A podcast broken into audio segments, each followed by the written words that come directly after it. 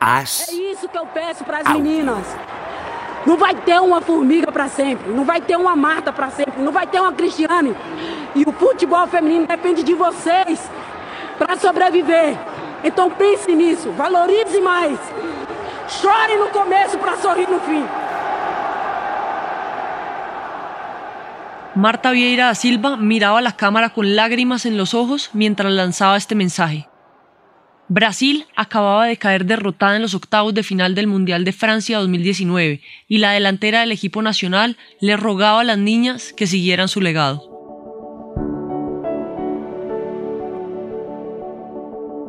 El mensaje no venía de una jugadora cualquiera.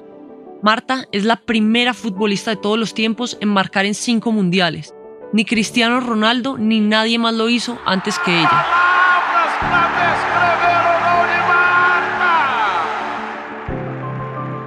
Y por si fuera poco, sus 17 goles conseguidos en estos cinco mundiales es el récord absoluto en la historia de la mayor competición futbolística. Marta Vieira da Silva pasó de una infancia en las calles de Brasil a ser considerada por la FIFA la mejor jugadora del mundo en seis ocasiones. Una jugadora que nació solo siete años después de que el deporte femenino dejara de estar prohibido en Brasil, pero que tuvo que luchar contra su familia para poder seguir jugando al fútbol. Una deportista que tuvo que marcharse de su país para poder triunfar. La historia de Marta también encarna todas las dificultades que aún existen en Sudamérica y que existieron eh, a la hora de, de lograr unos mínimos de apoyo y de reconocimiento en términos de estructura que, que permitan el desarrollo de, de, estas futbolistas en Sudamérica. A formiga insiste, ganhou a formiga. Pra Marta. Vamos lá, Marta.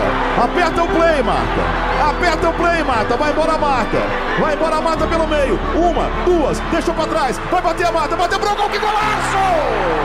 Entender hoy el fútbol femenino mundial sería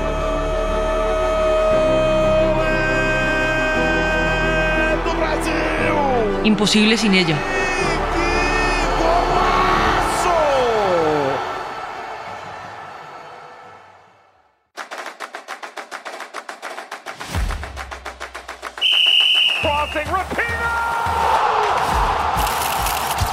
I'm Quinn, and I'm a game changer. Shot! Wow! Feeling empowered every time we step on the field. Yes! Here we go again. E o futebol feminino depende de vocês. Cada vez hay más niñas que quieren jugar y tienen referentes.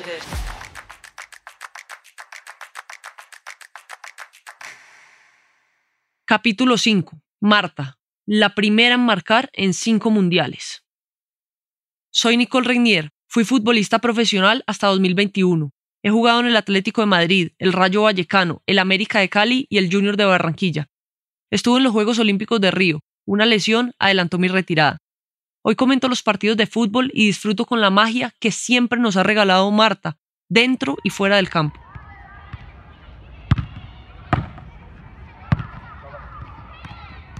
En 1941, que una niña diera patadas a un balón era un acto de rebeldía.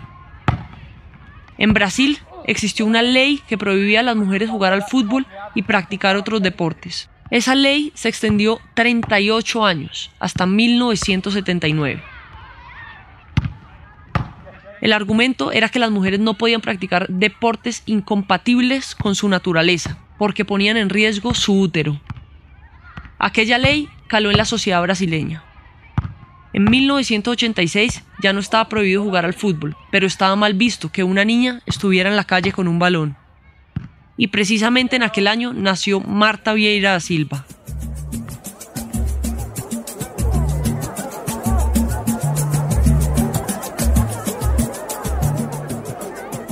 Marta se crió en las calles de un pequeño pueblo al este de Brasil. Su madre trabajaba todo el día para sacar adelante a sus cuatro hijos.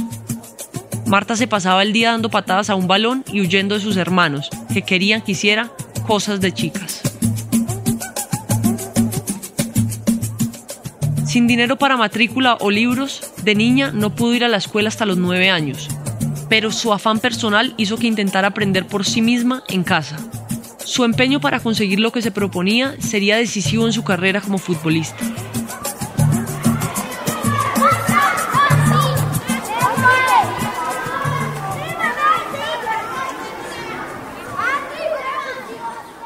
Cuando pudo ir al colegio, se saltaba las clases para jugar a lo que más quería.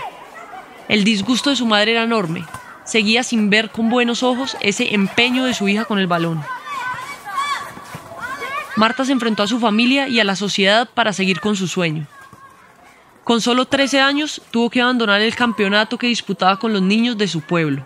El dueño de un equipo rival amenazó con retirarse del torneo si Marta seguía jugando. Los insultos hacia ella eran constantes. Lo cuenta la propia jugadora en un video para el Museo del Fútbol de Brasil. Se podría decir que mi infancia era valiente. Era como quiero hacer eso y cómo voy a hacer eso. Ese era el lema que llevaba siempre. Funcionaba, pero era muy doloroso porque nadie quiere escuchar insultos ni comentarios intolerantes. Y eso fue constante en mi infancia.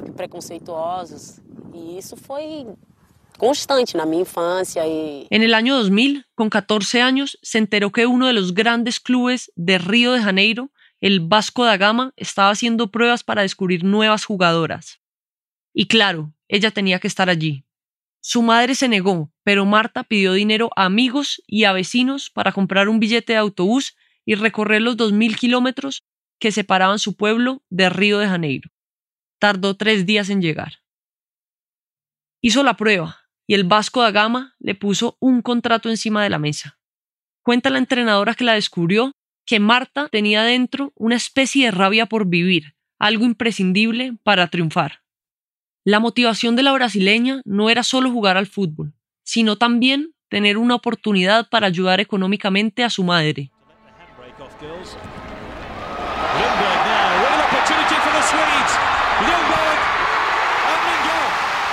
En 2003, después de tres años jugando en el Vasco da Gama, Marta fue convocada por la selección absoluta de Brasil para el Mundial de 2003 en Estados Unidos. No fue un mundial especialmente bueno para Brasil, cayó en cuartos de final contra Suecia por dos goles a uno. Y fue precisamente Suecia quien se alzó con la Copa del Mundo tras ganar a Alemania. Pero para Marta, ese mundial lo significó todo. El presidente de un club de Suecia estaba allí, me vio jugando, se interesó e hizo una propuesta para que fuera a Suecia. En aquel mundial anotó tres goles en cuatro partidos y su estilo de juego no pasó desapercibido. El presidente del UMEA un gran equipo sueco presenció este partido de octavos de final entre Brasil y Suecia. Brasil perdió ese partido, pero Marta ganó una oportunidad profesional. Así que después del Mundial se trasladó a Suecia.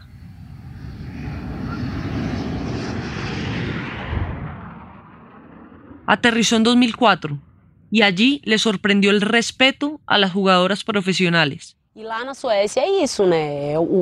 En Suecia el campeonato es fuerte, la liga existe desde hace bastante tiempo y las mujeres son tratadas como profesionales. No voy a decir que todas las mujeres que juegan en la liga sueca no tengan un trabajo extra, tal vez lo tengan, pero en su contrato con el club dice profesión, futbolista femenina, y eso cambia la situación. En Suecia jugó de 2004 a 2008, cinco temporadas en total. Ganó ligas, copas y supercopas. Le dio un impulso determinante a su carrera. Pero la intrahistoria aquí es que la jugadora se convirtió en la mejor del mundo para la FIFA y tuvo que salir de la cuna del fútbol para poder triunfar. Nos lo detallan las compañeras de AS, Amalia Fra y Marta Griñán. Yo creo que en Brasil no se le ha llegado a valorar lo que se le tenía que valorar, porque al final era un país que no apostaba por el fútbol, pero que tenía la máxima estrella mundial. Marta siempre lo cuenta que ella se tuvo que ir de Brasil, tuvo que renunciar a jugar en su país, no ha jugado allí porque allí no podía jugar, pero es muy triste que una de las mejores jugadoras del mundo no tenga la repercusión que tenía que haber tenido en tierras brasileñas, encima el país del fútbol, no lo olvidemos. El fútbol femenino en, Sudamérica no ha, no ha terminado de desarrollarse nunca. Sí que tienen a, ese, a la gran icono, que es Marta, de ese fútbol callejero que, que se ha vivido siempre que va atado al país que, en el que nació, pero no ha habido una profesionalización, ha habido una apuesta por ligas, mm, por su liga. Eh, en, el país. Ella ha tenido siempre que irse fuera, en su caso a Suecia cuando estaba la liga sueca era la más potente y su, y su equipo luchaba por ganar la Champions. El problema, sin embargo, no era solo de Brasil, sino de toda Sudamérica. Sigue Sara Castro, directora de AS en Colombia. Porque la estructura para el fútbol femenino en Sudamérica ha tardado mucho en evolucionar porque las condiciones laborales para las deportistas en Latinoamérica no son lo suficientemente buenas y eso que en el mundo aún también se siguen dando las mismas luchas. Entonces, tener un lugar para ser futbolista era muy difícil en este lugar del mundo hace algunos años. En Colombia se profesionaliza apenas en el 2017 y es una profesionalización parcial. Entonces, para una mujer que en 1986 nació y quería ser futbolista, tenía que buscar esos lugares en donde el fútbol por lo menos tuviese un poquito más de estructura y de reconocimiento.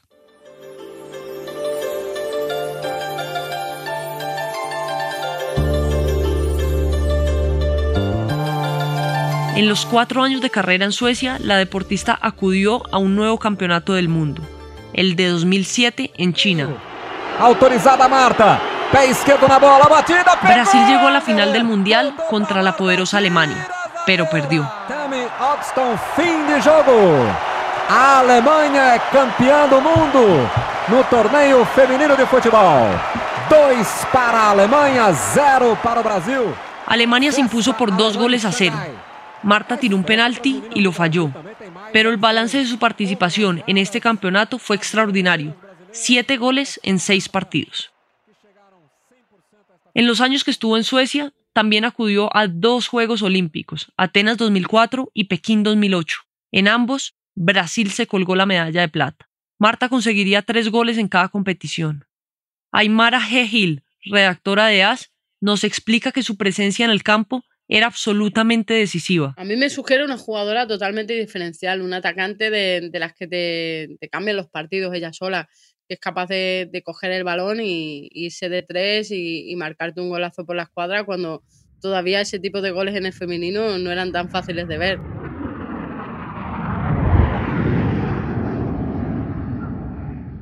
Tras cinco años en Suecia, Marta recibió una oferta en 2008 para jugar en Estados Unidos, un país donde la liga femenina ya estaba entonces muy consolidada.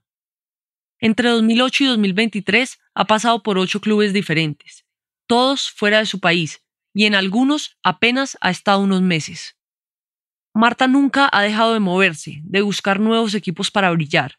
Nunca dejó de creer que podía seguir dando juego en el campo.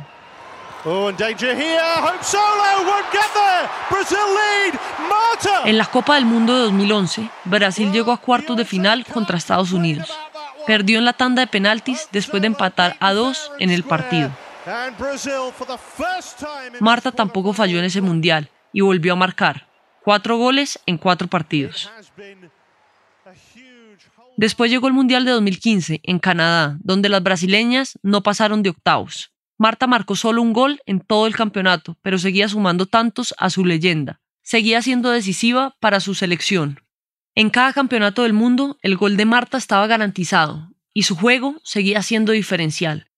Amalia Fra presenció ese Mundial de Canadá y vio jugar a Marta. Se notaba algo especial cuando la veías jugar, ¿vale? Es, es la típica jugadora que coge el balón y dices, muy Messi, muy Messi, ¿vale? Coge el balón y, si se tiene que regatear desde el centro del campo, llegar a la portería y anotar el gol, no es que fuera chupona, no, es que sabía que podía. Entonces tenía un nivel por encima del resto. En 2019, la maldición de Brasil continuó. En el Mundial de Francia tampoco pasaron de octavos, pero Marta alargó su leyenda. Además, Marta consigue un récord superior al de Miroslav Klose, el delantero alemán de la selección de varones, que había marcado seis goles en la historia de los mundiales de FIFA. Ahora Marta con 17 es la máxima anotadora de cualquier torneo mundial organizado por la FIFA. Brasil está en octavos. ser humano ser, prohibido de hacer lo que gosta, Marcó dos goles en ese campeonato y se convirtió en la primera futbolista en marcar en cinco mundiales. La primera, antes que cualquier otro jugador internacional, masculino o femenino. Me llamo Marta Vieira da Silva, tengo 29 años, nací en Alagoas, soy atacante. Marta Vieira da Silva sumó 17 goles en 20 partidos desde que disputó su primer mundial en 2003. Y llegó el gol de ella, la estrella. Aquel mundial de 2019 tuvo dos momentos simbólicos. El primero fue el beso de Marta a su pie tras uno de los goles. En ese campeonato decidió no llevar patrocinador en sus botas y colocó dos símbolos, uno azul y otro rosa, para protestar por la desigualdad entre hombres y mujeres.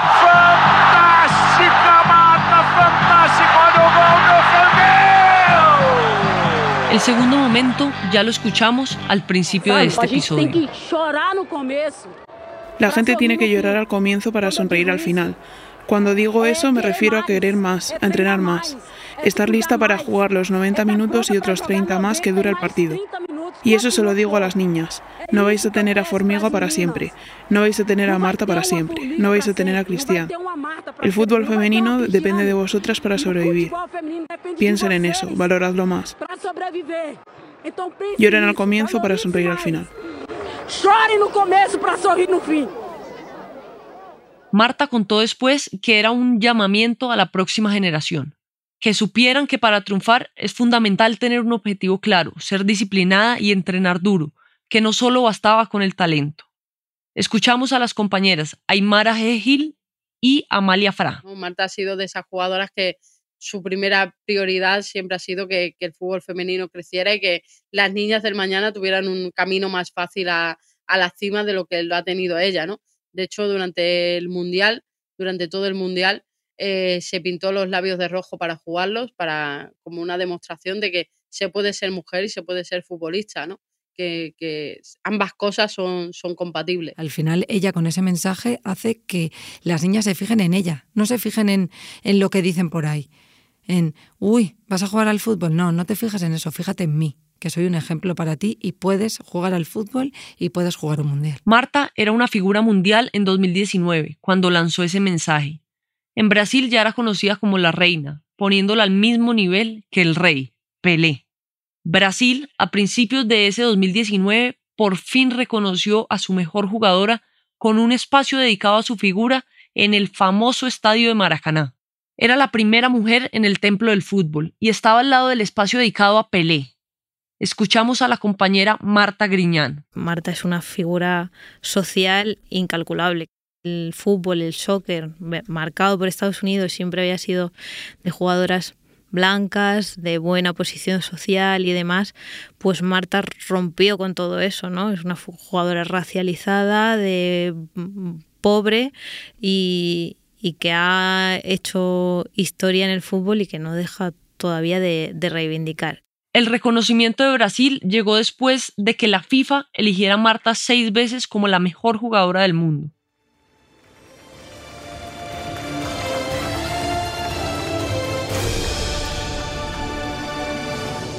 La futbolista ha ganado el premio de la FIFA a la mejor jugadora en seis ocasiones, de manera consecutiva de 2006 a 2010 y luego en 2018. La sexta vez que subió al escenario se emocionó como la primera. Oh my God. é... Eu realmente estou sem palavras porque é um momento fantástico. Realmente estoy sin palabras porque es un momento fantástico. La gente me dice, has estado en esa posición tantas veces y todas las veces te emocionas. Lo hago realmente porque esto representa mucho para mí. Representa mucho para mí.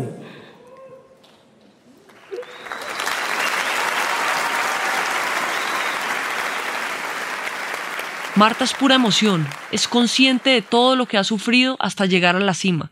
Nunca ha dejado de luchar, correr y entrenar para estar al máximo nivel. En 2022 tuvo que esforzarse el doble. En un partido con su actual equipo, el Orlando Pride, se rompió el ligamento anterior de su rodilla izquierda en un salto. La lesión le tuvo apartada de los terrenos de juego 11 meses. Marta vio peligrar su participación en su sexto mundial, este de Australia y Nueva Zelanda en 2023. Pero regresó en un partido amistoso en febrero, justo a tiempo. Cara, fue un desafío, ¿no? Fue un desafío para mí, así. Ha sido todo un desafío para mí, día tras día, muy complicado. Porque llevo 22 años jugando profesionalmente y es la primera vez que me quedo fuera bastante tiempo. Sufrí mucho, pero la recompensa siempre es mejor. De nuevo las lágrimas en los ojos, las palabras entrecortadas. Marta nunca se ha rendido. como nos destaca Amalia Fra. Tiene 37 años y no se rinde y sigue ahí al máximo nivel.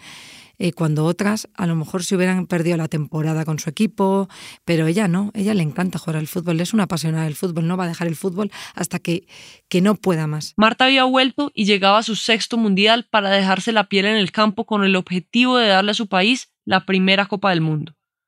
Finalmente no lo ha conseguido. Brasil ha caído en fase de grupos del Mundial 2023, pero el legado de Marta solo acaba de empezar. Aqui, não tem mais Copa para Marta. Eu estou muito grata pela oportunidade que eu tive de jogar mais uma Copa.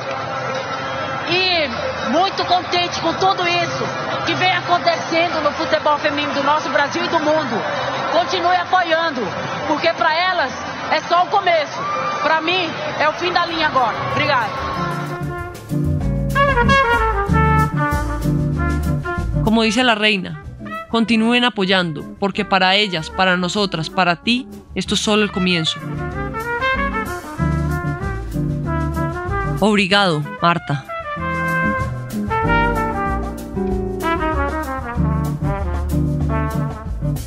Imposible sin ellas es un podcast original de As Audio. Narración, Nicole Regnier.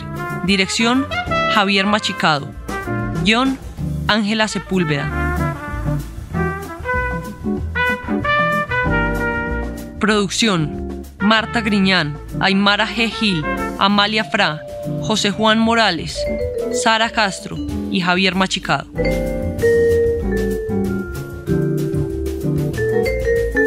Grabación y diseño sonoro, Javi López e Iván Cardoso. Edición, Ana Rivera. Producción ejecutiva, María Jesús Espinosa de Los Monteros.